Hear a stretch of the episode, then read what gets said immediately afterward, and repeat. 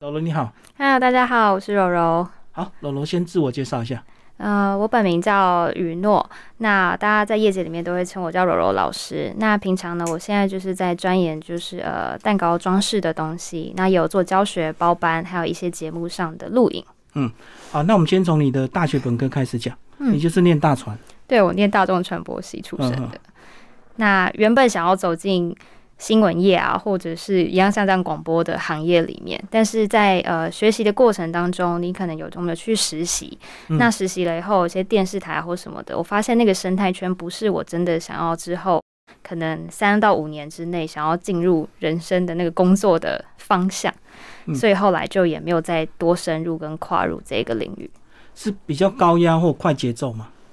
呃，也不是诶、就是我觉得发现进到电视台后，跟我理想中的那个电视台的样子跟工作的形态有落差。呃，想象很美好，可是想象对，想象很美好，现实永远是很残酷的事情。对啊，其实电视圈还是有很多现实，包括其实人际关系啊，或者是这个有很多这个为了这个新闻播出压力，一定会有一些比较不好适应的一个地方。对，还有就是可能每天都是会做比较规律的事情，可能只是换主题啊，或者是一些就是节目上的更换这样子。可是基本上你每天做的事情就是 SOP 化，嗯，可能接人啊，可能上主持稿啊、敲通告啊，或者是我们刚开始去的时候，就是像打杂小妹嘛，你订便当啊，胶带没了要去买啊，就是很多很杂的事情。嗯，然后我不知道什么时候会做到我理想中想要的职位，那可能有可能很久，那也有可能做不到。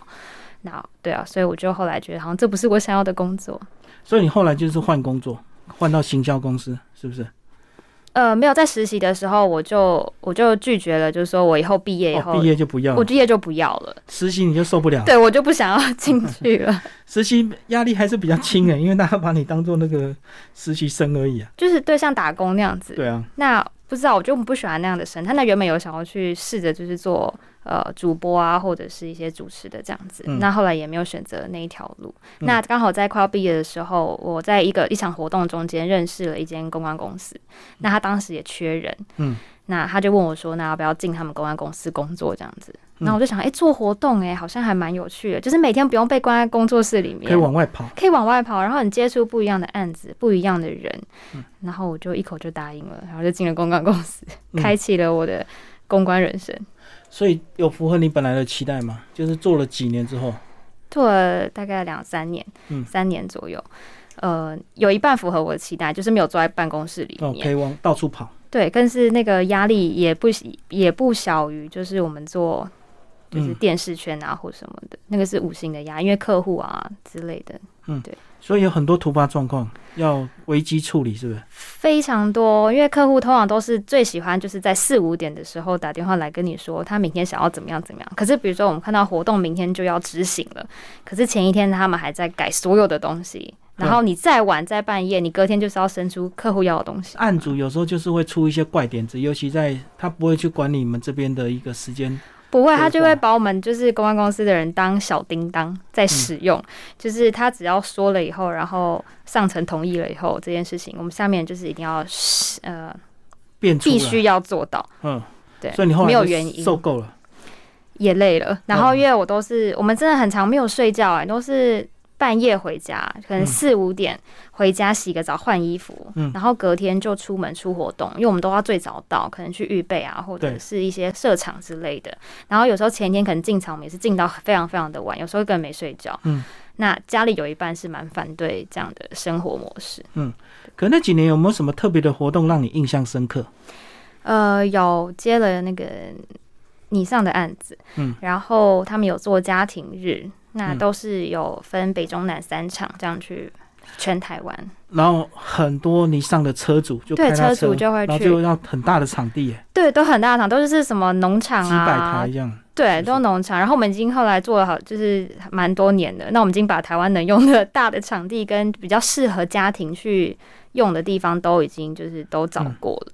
那在中间当然也遇到很多问题啦，嗯。那我们也是找了很多的方式去解决。哦，所以因为它场地够大，画面够那个壮观，所以让你印象深刻，就对。呃，当然是在制作的工过程中，因为它每年都有不一样的主题，那我们都要去想。那有一年他们是做一个开发一个新的 APP，、嗯让让来的人去闯关啊，去积点，然后每一关都要有一个活动，那随便那个整个制作上的计划上面就会变得非常非常复杂，哦，所以你们还要设计关卡，要所有的东西，所以每年的主题我们都。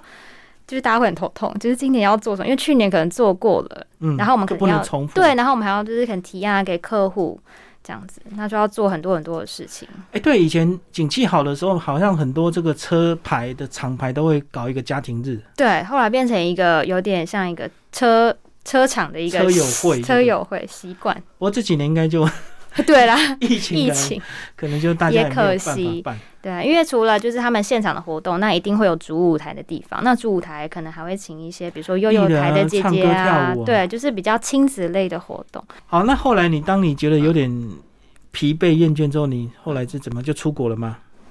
呃，当下其实我就先考了英国的硕士管理课程，那我也考上了。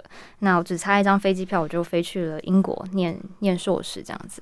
但是那时候刚好遇到恐攻，嗯嗯嗯，对，然后家里不就让家里又还是你这样，自己也不想。家里就不让我去，因为我是家里面独生女。嗯嗯，那我妈也害怕了，所以我就暂时也没有去。然后那时候就想说，诶，那我之前有学过蛋糕装饰的东西，那我是在国中的时候因缘际会下一个活动，然后我去参加，然后那个老师就是在教奶油啊装饰。那时候台湾还不流行翻糖，嗯在十几年前的时候，都是还流行那种像红叶蛋糕那种奶油装饰啊、挤花、摆水果。这样子，那那时候有一个美国的系统叫惠儿童，它就是做一些从它有分 level，就是一二三四啊，或是初阶、中阶、高阶这样子。然后是一个活动，我认识的那个老师，然后我就去学了。学了以后，老师跟我妈说：“你女儿好像蛮有天分在这一块，那你要不要让她继续学？”那时候我妈就想说：“诶，暑暑假没事，嗯，然后就让我继续学。”就我就把所有的课程都学完，学到最后的时候，我在要上国一以前。诶，国中对国中的时候，嗯国一的时候，我就去了美国比赛。哦，那我有得了第一名回台湾，所以你国中密集的呃学了一些短期课程，后嗯来就意外比赛得奖，对不对？对，所以那个种子就留在就留在心。里，然后后来这个暂时不能出国之后，就想起的以前的兴趣，这样对，就想说，哎、这件事好像我还是还蛮喜欢，蛮擅长的。对，然后就也漂漂亮亮的感觉，好像可以捡回来做这样子。然后就那时候就就是慢慢慢慢开始做。那一开始也没有什么客源或什么的，但是后来我觉得有一半是因为有一半是我在公关公司认识了很多就是企业主。那我们嗯之前的我的老板也蛮帮我的，嗯就是也会帮我推啊，或者是介绍给客户。那嗯。看了我的东西，就慢慢，所以有些大品牌，比如说你上啊，像现在的一期直播啊，嗯，还有一些艺人啊对，艺人或者是艺郎啊，嗯。就是他们私下有些就是派对啊活动、生日，大家都会就是来跟我做合作，那就是还有一些品牌啦，嗯，对。你觉得男女生有没有差别？因为我看不到传统的面包师傅啊，嗯，几乎都是男生，而且他真的学徒也要也要男生，因为常常要扛面粉啊。哦，那真的很重。对，那后来这个到了这个比较精致的这些甜点类，哎，是不是女生就比较吃香？因为女生的耐心啊，各方面就比较，我觉得近几年也不完全，嗯有些男生的耐心其实比女生还要来得多，然后他比女生还要细心，可以坐在那边画啊、做啊、捏人物这些的。我觉得现在这个时代，我觉得未必。可是比如说七八年前，当然是可能女生还是偏多，所以已经没有刻板印象了。没有刻板印象。对啊，所以也不像传统的面包店的师傅，对不对？没有，就是有些女生会在里面就是做面面包，团对啊，很多也是法国回来或什么的，他们也是会做，比如说欧式的面包等等，就是在厨房里面，不一定就是这样美美的在外面。对，而且科技进步，应该很多机器也越来越方便，然后也越来越家庭化，对不对？所以你也不一定要用那种大型的商业用的东西嘛。对，现在很多老师教的课程其实都是希望说，呃，大家在家里面就可以操作，不用说一定要很大台的机器，或者是有专业的烤箱或者是东西，你才能做出像我们一样的东西，就是会把它简单化，然后把它量缩小。对，而且因为随着这个景气啊，不像以前这么好，所以是不是很多家庭这个妇女啊，就会进入这一行，然后兼职接单，对不对？加减做，然后卖卖朋友也可以啊，大家也会捧对，场但那个就偏向于就是烘焙烘焙的项目，比如说大家可能年节到了，大家就会开始做牛轧糖啊，然后嗯中秋节的时候大家会做月饼啊。嗯那很多老师会在近几年来，尤其疫情开始以后，大家会偏向教课的方式，就是说这样的东西是大家在家可以自己生产的，然后你可以。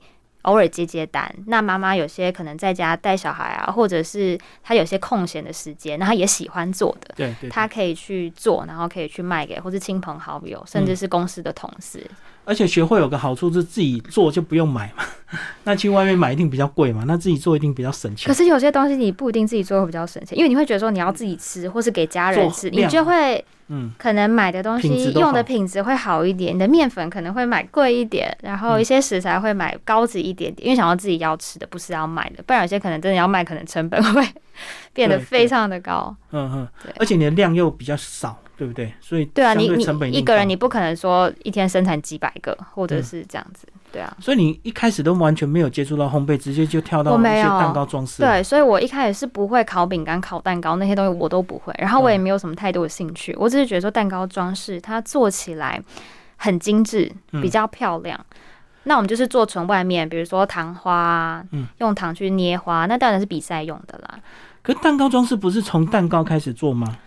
还是我们那个时候没有成型的？都是成型的。哦我们去教室的时候，蛋糕都是已经烤好了。嗯，那我们就是学外面的奶油装饰啊、挤花，然后裱花这些的，所以我们不会去碰到里面烤蛋糕、搅面糊啊这些东西都没有，不在嗯我们的原本的课程里面。哦，它纯粹就是练外面的装饰。对，外面的装饰品，嗯但是你现在应该都通了吧？因为反正这个业界学来学去，很多东西就是原理都差不多，对不对？呃。就是在我离职以后，然后我去了一个叫台湾的中华谷类研究所。那、那它里面有专业的课程，就是有三十二周的蛋糕专修班，跟十二周的面包专修班它就是那种职业训练班。职业训练班。嗯那它是教非常非常基础的东西，是比如说面粉什么牌子，或是它的特性啊，怎么去使用，然后还有一些就是最基本的所有的蛋糕的制作。那它也有做月饼什么，它每一周都有主题跟东西。嗯，那那时候我想说，既然要做装饰，那大家。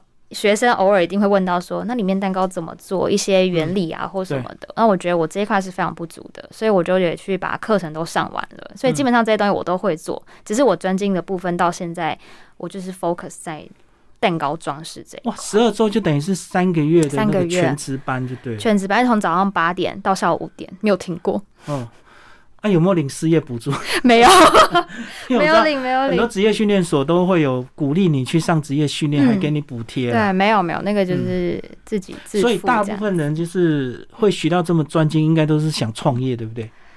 不一定哎、有些是他喜欢，嗯，然后呃，我们那个其实那个那个地方上课啊，很多有一些是半退休或者是哦。退休。兴趣，兴趣，然后他们想要去更了解这一块，或者是想要做喜欢，嗯，那里面也有很多，我们同班里面也有一些是爸爸，嗯。很可爱。他呢，我们就说为什么你要来学？他还在上班哦，然后他就是上的很辛苦这样子，然后就说因为他女儿喜欢吃，嗯，自己做比较卫生。对，他就想说有一些东西他可能会可以带他女儿做啊，因为女儿还小或什么嗯之类。你觉得爸爸也喜欢做了，应该也有想创业的吧？像你这样，有些有些是，然后有些可能就是他们在业界里面。一段时间以后，他们想要哦，再精进，可能因为有些技术上面或者什么，不要再从别人那边听来或者什么，就是比较完整的课程去做一个学习。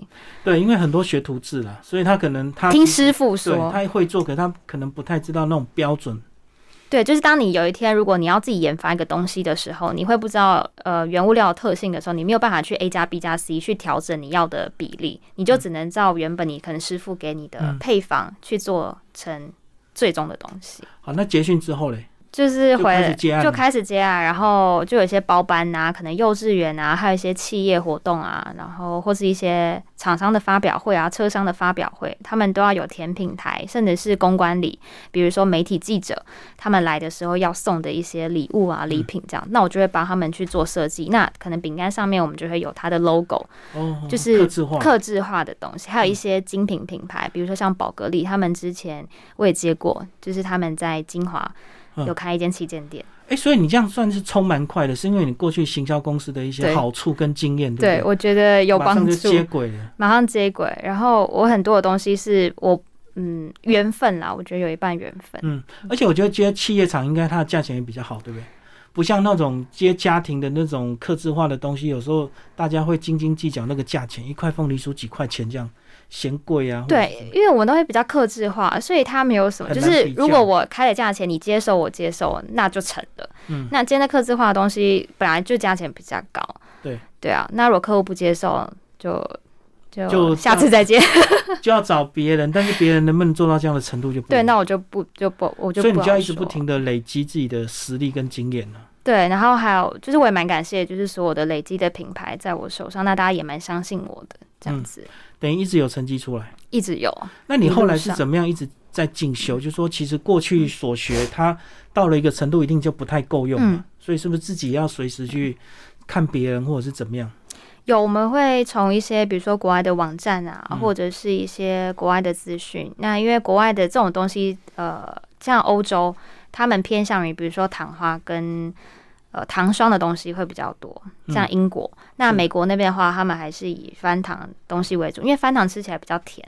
嗯对，那这都源于是国外，那他们很多的技术新的都会在国外上发表，或者是每一期的书刊啊，嗯。他们有一些老师级的、业界级的嗯。会在上面做发表，那我们就会不定时的去。呃，看，那之前没有疫情的时候，我们都是会坐飞机票啦，可能去一对一上课，或者是包班这样子，就是几个比较好的老师，我们就会一起去包班去学。那个就比较高端的课程，对不对？对，那个课程我们曾经就是也去，我去过呃香港去找一个老师，他是专门做糖花的，那他真的还蛮有名，那他花做的非常的漂亮。那我就是去一对一的上课这样子，所以真的课蛮贵的，你必要的投资啊。我觉得是必要的。就是有一些技术啊，我们就是还是需要去精进，看一下别人就是怎么去制作，还是要人家点破，对？有时候还是要，就是差一个，差一点点，可能就差那个临门一脚，或者是一个东西。因为只能看外观嘛，那其实里面的细节还是需要人家讲的，嗯，就是对要上课。对，还是要他们有些专业的师资，或者现在比较流行的东西，然后我们还是会去看一下。可是有我们做到一个程度以后，其实会自己大概知道说什么样的东西去搭什么，或者是怎样去变化，是你最顺手，或者是可以做到这样。然后因为这个东西还有一个麻烦，就是台湾的气候跟国外的气候不太一样。哦，所以他们的比例跟我们的比例不一样，对其实到台湾以后，很多东西我们是要再做一点微调，或者是更改。是对啊，嗯去保存。还有比如说是呃，像糖花这种东西可能不会吃，就还好。但是翻糖蛋糕这种东西的话，我们比例就会再回台湾做调整，因为台湾的口味可能跟国外也不太一样。而且台湾现在比较不敢吃甜诶、对不对？对，可是这个在我们业界里面就会做甜点的人就会很讨厌被问到，就是说这东西甜不甜？或者是吃了会不会胖，就很讨厌。胖我倒觉得还好，是啊，但是大家最常问就是这东西甜不甜？嗯，对。那我们就是我们常我自己常会说，如果你吃甜点不甜，那你就是他爱吃又怕太甜。对啊，可是，在国外里面，像我们之前去法国的时候，甜点是真的非常甜。嗯，但是我们有做过一个理论啦，来讲，像在法国的话，气候比较干燥，冬天也比较冷，所以他们吃的东西甜点比较甜，有一定的呃味觉上面，他们会觉得在冬天的时候你吃比较冷的东西，就是感觉会没有那么甜，嗯还有那个氛围。比如说，我们说你坐在那个巴黎铁塔下面，或者是香榭大道上面，你吃的甜点，它再甜，你都会觉得有那个感觉是幸福的。对，那你回到台湾，可能台湾气候比较潮湿，那潮湿的话，人的味蕾上面会比较就是敏感一点，嗯，所以比较甜的东西你会觉得比较腻，是。所以台湾人就会比较不喜欢。然后再来就是健康意识的抬头啦，大家会觉得吃糖是一件不好的事情，但是你偶尔吃一块，我倒是觉得就还好。所以你没有做一些调整，有有有，回来会做调整，减糖一下。对，我，还是会减糖。嗯，没办法，就是会用别的糖去代替，或者是日本有发明一个海藻糖啦，哦，替代的，替代的这样嗯，但它不能完全替代，它可能只能替换百分之的三十到四十，最多到五十嗯左右，不然它会失去一些口感啊，或者是打发的程度都会有影响。所以每个老师都有他的自己的生存之道，有些人可能就会调整，有些人可能坚持传统。对，有些老师可能会坚持就是原汁原味，嗯可能法国呈现啊，或者是像日本很多和果子其实也蛮甜甜的，超甜因为他们就是配茶。那欧洲他们可能配咖啡啊，配什么的，嗯但他们习惯就是甜点就是要吃甜的，因为我曾经遇到好几个法国的厨师，他们坚持就是甜点不甜，怎么会叫甜点？他们会觉得那是一件很失礼的事情，嗯，所以他们不会做出那种就是什么减糖。所以我们去法国上课的时候，千万不不能问老师说可不可以少糖，然后这个东西甜不甜。他会生气他。是真的会生气，就像我们厨师有些禁忌，你可能问他一些问题，他会翻桌的那一种，嗯，嗯是不能问的。嗯，对好。那你个人有没有透过参加比赛去累积自己的一些经验？呃，有之前就是国外好多这种比赛，很多很多。那我之前都是去参加美国的，那也有得一些金牌啊回来。那后来近几年因为着重在客户还有一些东西上面，所以就还没有再继续比赛。那今年或明年可能会继续参加一些英国的嗯国际性的比赛。不过因为疫情也有关系啊，就是国外对，现在都变线上。对嗯，线上还是比较起来还是有点落差，对除非你的东西是立体感的，比较可是。他们就会有一些要求，比如说他可能在你制作过程中，你就要拍影片呐、哦，然后你做完的作品你一定要跟他合照，然后嗯。确定是你做的，嗯嗯，然后比如说还有可能呃。哦，因为线上容易作弊，对，你怎么知道那东西是不是你完成做？因嗯为有些可能我们唐双的作品可能不是说两三天就可以做完，我们可能要做一个月甚至一个半月去完成。那中间可能有很多时候你可以找打手啊，找人家来帮忙，然后最后你跟蛋糕拍个合照。所以这个东西它还是会有一些规定跟要求，就是确保是你个人完成的作品。好，那我们的罗老师呢，其实现场也带了他的作嗯品，介绍你带来的这些作品，好不好？我们先从那个呃小饼干开始。小饼干好，这是我们所谓的糖霜饼干。嗯那糖霜饼干因为今年是虎年嘛，那我们就做了几款老虎的样子，然后我们就会有压模去做一些糖上面去画。那我的包装就是上面会做一些纸卡，增加它的可爱程度，甚至像过年的样子。嗯那我们会随着客户的需求，或者是季节，甚至是产品的图案去搭配上面的东西。所以这每个都要手工的啊、手工、手工、手工画的，所以如果要画一百次，就要画一百次。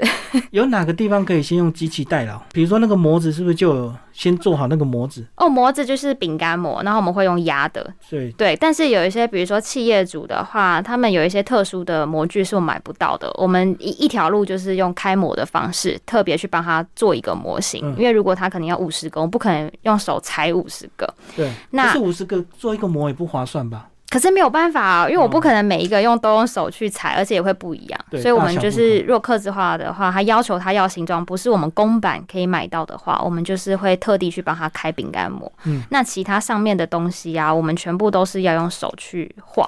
才有哦办法呈现，它没有办法用机器。所以只有模子是可以直接压稍微快一点，对，其他上面的东西都不行。嗯。可是，在制作的过程应该有一些比较快速的方法，比如说先全部上黄色，再全部上黑色这样子。可以，就是我们可能会底先打好，可是比如说像身体的部分啊，它跟头的地方有交接处是同颜色的话，我们就一定要先等，你可能先把头画完再画身体，或者先把身体画完再画头，不然它的交接处会糖会融在一起，嗯它就不会有那个界限的存在。就会混色就对，所以它还是是会有，不是这一只就是从头画到尾，全部都把这一只画完。我们可能会先把头画完，嗯等它去烘干了一下下，它没有会流的状态下，我们再去把身体画完。那最后画完的时候，我们才会画上上面的一些眼睛啊、鼻子、嘴巴，还有一些饰品的东西，才会再叠上去。这是糖霜的一些堆叠的技巧跟方式，它不能一次全部把它画到完。嗯嗯嗯，所以这个接到单大概多少你们可以做啊？就是如果他只要三个五个你们做吗？还是说要一定的数量你们才方便？我们现在至少要十五到二十个起跳才会接单，这嗯样子。嗯嗯，对，因为我不可能说为了做一两个去接，对，我因为我知道因为太耗工了，还要调色，对，还要。调色，嗯都是蛮耗工的的东西，这样。嗯，好，那上面那一排然，后上面这一排，其实我们的饼干有分，就是除了糖霜以外，我们也会用翻糖去做这样的装饰。嗯嗯，那翻糖的话呢，我们上面你可以自己捏你喜欢的人物，或者是我这个是有模子去翻的。那模子翻出来了以后呢，我再上一些实用的金粉啊，然后嗯搭配一些有颜色的翻糖，那把它做一个呈现。那也是就是过年我们会做一个年年有余的方式。那之前也有客户，因为他很喜欢鱼了，嗯然后我们就是帮他设计了这一款。所以这个其实也可以在你们教室去学到 DIY，对不对？如果想要去上课的话，你们应该都有授课嘛？可以之后会开课程，然后嗯我们会有呃不定期会开不同的课程这样子，然后会在我们网络上。像这种需要基础吗？美工的基础或者是烘焙的基础？其实不用。哦，对，这个东西就是只要你知道技巧了以后，然后怎么样去运用这个材料去搭配的话，有些像翻这样翻模的东西就不太用说像画是技巧，对，它是有工具的。其实翻模的东西跟翻糖，它会比初学者会比较容易一点。嗯。比起我们用画的方式，嗯嗯。嗯，所以工具烘焙店都有，对不对？有有有有，我们都有，嗯。我们都会帮大家准备好，就是。在课程里面。嗯。对，哎、所以它应该也有应用在很多，比如说特别的节日嘛，或者是一些节庆，或者是小孩啊满月啊，或有，还有很多就是有一阵子流行那个小孩的修诺，哦收口水，对，四个四月对，的时候，四月的时候，那他们就会比如说，呃，他可能属老虎，他就会做一系列都是老虎的样子啊。嗯那我们就有奶瓶啊，有嗯娃娃车啊。那有一阵子还蛮流行这种的，嗯就是收咸饼干，还有抓还有结婚抓周是不是也可以做？也可以，可以，你可以画葱啊，画鸡腿。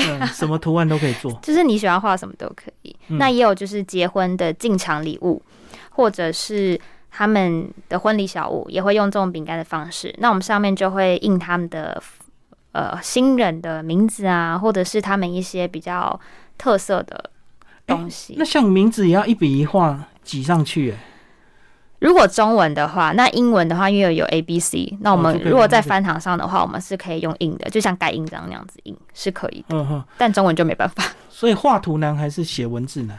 写字难，对，因为写的好看，对不对？要写的好看。嗯，有点比较难，而且相信我，饼干更小的话，我们那个糖霜要挤得更细。线条更细。，对，可是，在越细的状况下，你越容易抖，越容易抖，那个字的样子就会越不好看。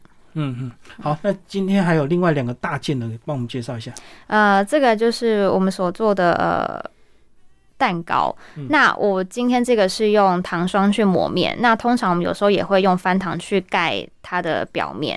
那我们今天里面是做假的，就是用假体用保利龙。OK，就是通常看外观嘛。对，然后可以好保存、好移动，那我们就拍照用。那通常的话，如果要出货的话，里面就会是正常的蛋糕体去做。那前面会放一些假的花，还有上面一些插件。那这个就是比较过年的样式去，今天带一个比较过年的样式去呈现比较给大家。喜气哈。对，比较喜气。哦，所以现在蛋糕很多人都刻字化，对不对？很多说生日那种或过大寿就会做好几层那一种的。对，也有，还有我接过就是比如说几周年呐、嗯甚至结婚呐、他们就会做五层、六层这样叠上去的也有。所以大家就在拼装饰品，看谁对漂亮。拼致装饰品，对，然后上面的一些特征啦，就是嗯要符合他们客户的需求，还有他们的主题。现在很多活动会要主题或者是色系、颜色去做搭配，就要去沟通。进步好多。我记得我小时候看那个蛋糕店，都是两个假假人偶，然后新郎新娘一个假人偶放，在上上面，就是这样然后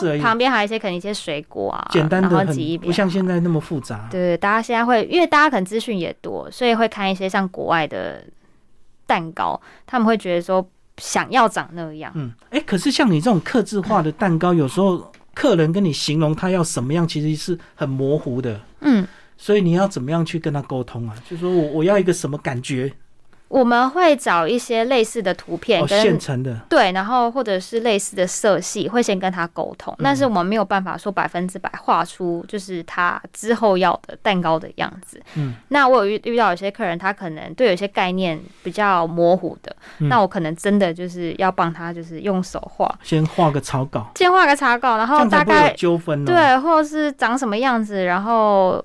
颜色啊，娃娃长什么样子啊之类，我可能就是要拿真的图片给他看，说哦会长这样子，他才会确定说哦蛋糕是长那个样子。嗯，对啊，因为因为这个是个风潮，可是很多人他来买或刻字化的时候，他嘴巴讲出来的东西很难让人理解、啊，对，因为有时候可能他脑子里面想象的画面跟他讲出来的东西。已经是有点落差，那可能在到我们理解的程度上面也会有落差，所以做出来的东西就会可能不是他理想中的那个样子。这种东西应该也蛮多消费纠纷，对不对？因为做出来不符合他有有的期待，就会吵。对，嗯，但是我目前客人都还蛮就还蛮顺利，就对。对，还没有遇过什么样特别的纠纷，大家都还算满意。你有没有听过特别的理由啊？就是失那个离婚啊，或失恋，想要做个蛋糕自我庆祝 我有做过离婚的，的。还蛮妙的。他们就是好聚好散。哦，大家都想得很开，就对。对，好聚好散。然后我们就有一个吃饭嘛，嗯这样子呢。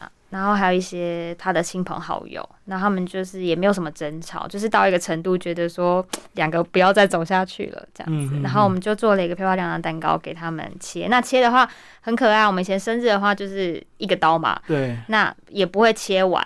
那那天很可爱，他们就是一人一把刀，然后对半切，把蛋糕完全切断，就是要象断征一个断的清清楚楚，就对。对，但是是很和平的分手，嗯就，是所以这也蛮好的，。我觉得也不错啊。对啊，因为大家都对结婚呐、有时候都有太多想象，对不对？可是真的在一起之后才发现啊，不是那么容易。就是现实还是很残酷，对啊，所以还有离婚的蛋糕也蛮特别有。离婚的蛋糕，但是就是要在好聚好散的情况下，嗯嗯但我觉得也蛮特别。不过你在听这些克制蛋糕，应该也听了很多故事，对不对？因为他们一定会讲他们的需求，他为什么想做这个蛋糕。其实跟你说的越清楚，对客制的这个蛋糕装饰会更有帮助，对不对？有时候会，还有就是我会了解客人可能他喜欢的风格，哦，这也很重要。那也蛮蛮重要。因为有些人可能会喜欢很华丽的，他就是要很夸张的蛋糕；那有些他只是喜欢素雅、素素的，他可能只要一点东西去点缀它，他不要那种很奇花。很富丽堂皇的蛋糕，那这个东西就要跟客人去熟悉他的风格、跟他的个性，还有嗯他想要送的那个人，嗯这样子。所以这个同理心非常重要。有时候你技术很好，可是你不能理解客户的需求跟跟他真的内心想要的东西，有时候做出来就会有点落差。对，但是这就是我们尽量不要发生这样的事情。我们希望还是尽量去满足客人的需求，这样子去完成他们想要送礼啊，或者是还有一些最呃比较较注重的就是我们在做一些企业主的方面，嗯。他们可能对于颜色，因为可能公司有标准色、企业色，企业色，嗯。那那个东西就有时候会在我们制作食品上面会有一些障碍，因为我们的食用色素或是印出来的东西没有办法百分之百调到像印刷品，我们就这么精准。对去精准这样对色。嗯，那有时候我们就是发生过一些就是呃颜色可能会稍偏一点或什么的这样子。嗯，那欸真的很多企业它都有它我们印象中非常刻板的色颜色，对不对？对，可是，在他们的公关里面，或者是有些他们的公关会非常非常 care，就是这个颜色是不是他们家的标准。色嗯然后如果太偏的话，他们是完全不能接受的。这个是他们的大忌，就是企业主啦，就是比较大的企业，他们会很 care 他们的 logo 啊，或者是那个蛋糕的色系这样子，这个颜色就会比较重要。因为食品级的东西跟印刷的东西是，就是不一样。它真的有时候有没有办法调到，它再怎么加色素、加颜色，它就是没有办法调到我们所谓的那样子印刷品的颜色。好，那另外一件作品也帮我们介绍一下，这个这个是呃我们的糖花，那它是用糖做的。通常这个东西我们会用在结婚蛋糕上面、哦装饰上去，装饰上面。所以它不是真的拿来吃的。它不是，它已经没有办法吃，它已经就是硬掉了这样子。嗯那它的花瓣就是一半一半做上去的。那我们之前会做的时候，为了要让它拟真一点，我们就会去拆解真花，去看比如说玫瑰花大概这样的大小，它有几瓣花瓣啊，哦，它的形状啊，然后它的弧度啊怎么样，我们就要去揣摩它的比较像做起来会比较像真的嗯，这样子。所以这个就是用糖做出来的装饰品。对，那近几年我今天没有带，近几年呃有研发出一种就是用豆沙，嗯，那它做完后也是有点像粘土这样子，但是它的弹性就会比我们现在这个糖花好，它就是可以熬，它干了以后还有弹性。嗯豆沙有点韧性，像这个糖花只要一我们带回去的话，一碰撞或掉地上，它其实就是会碎掉的。嗯，那我们上次就是这几年我们做的豆沙糖花的话，它比较不容易，它还是可以捏，它有一定的弹性。那在我们就是带出去比赛或什么，经过长途飞机这样子，对我们来讲会比较安全。嗯，好，最后楼楼跟我们讲一下你未来的一些规划。刚好这两年疫情，其实你呃相对影响比较少，因为你都是刻字化的东西嘛，不是实体店面。是，但是总有一些，如果说哎、慢慢解禁，或者是大家比较旅游恢复啊，或者是消费恢复，你有没有嗯是一些新的这个计划？有，我们已经在规划我个人的工作室以及我们的公司。嗯那未来的话，我们会朝向专业的课程去做发展，然后跟一些企业主去合作，包班这样子，呃，包班，嗯然后去宣传。那我们也有就是一些套组的课程，然后也有儿童专班这样子，就是会专攻儿童这个区块去做教学。嗯所以他们都是比较单次的课程吗？还是是长期的一个培训那种？之后我们会开有类似像系统课程，可能从初阶到高阶，那可能有蛋糕的、有饼干的、有糖霜的、有翻糖的，我们都会去做一个规划。好，最后柔柔跟我们讲一下，要成为一个这个合格或成功的一个蛋糕装饰艺术家哦，呃，他本身的心理素质以及他的一些技术，还有什么需要特别跟大家提醒的？呃，我觉得做这个就是我们自己除了要精进自己的技术以外啦，还有一些美学的东西，我们可能常常要去观看。哦，我们所以在可能国外的一些杂志啊，除了是蛋糕相关的东西，可能一些像精品上面的配色啊，或者是今年的流行色，比如说 Pantone 啊，可能今年是橘色或者是绿色等等，我们就会去做一个比较做一个搭配，在今年的色系上面。所以我在颜色上面会做一个比较。偏向于色彩学的方式哦，所以它还是有一点时尚流行的感的职业哦。对我来讲，要因为你还是要跟着流行走，让它比较，比如说像最最近这几年可能比较流行韩风，嗯，对。那韩风它就的色系会比较暗一点点，它就比如说像莫兰迪蓝，嗯嗯，好，比较带灰色系列的东西，我们的色调里边可能。比较浅色系的东西都会加一点灰，黄也会加一点灰，蓝也会加一点灰。对，那花的色系也会偏向于这样的做法，所以我会去我啦，我个人会比较着重一些色系上面或者是色彩学、美学上面的东西，嗯，去做一个搭配。好，那其实大部分的东西可能还是要吃进去哦。那食品卫生这边有没有特别要提醒的？食品卫生这边，我们使用的色素跟东西，我们都是经过合格的。然后我们进口进来的一些色素跟东西，也是透过就是台湾食品法规去做合格的东西，那都是安全可以使用的。如果说听众朋友或观众看了这集，对你有兴趣，想要追踪你的话，呃，要怎么跟你互动？可以上我的 IG，对，那上面都会有我近期的新的作品啊，甚至课程，还有一些像年节的话，我就会限量发售，比如说五十只老虎，那就可以，就是你不用，就是一次买这么多的话，我就会在上面做公告。哦，如果你一次多做的话，就不用一定的数量就对。对，但是可能会在一些节日，特别节，对，比如说像圣诞节、嗯，过年或是情人节。这样的节日，那我就是可能会做一批这样子起来，那我在上面就是可以单只卖。哦，所以要追踪你的 IG，对，要追踪我的 IG，刚好最近有单就会多做，那多做之后就可以零售，对，就可以零售，但平常是没有的。哦，平常一次要十几二十个以上。嘛，以上，对，好，今天非常谢谢楼楼老师为大家介绍他的这个创业之路，谢谢，谢谢。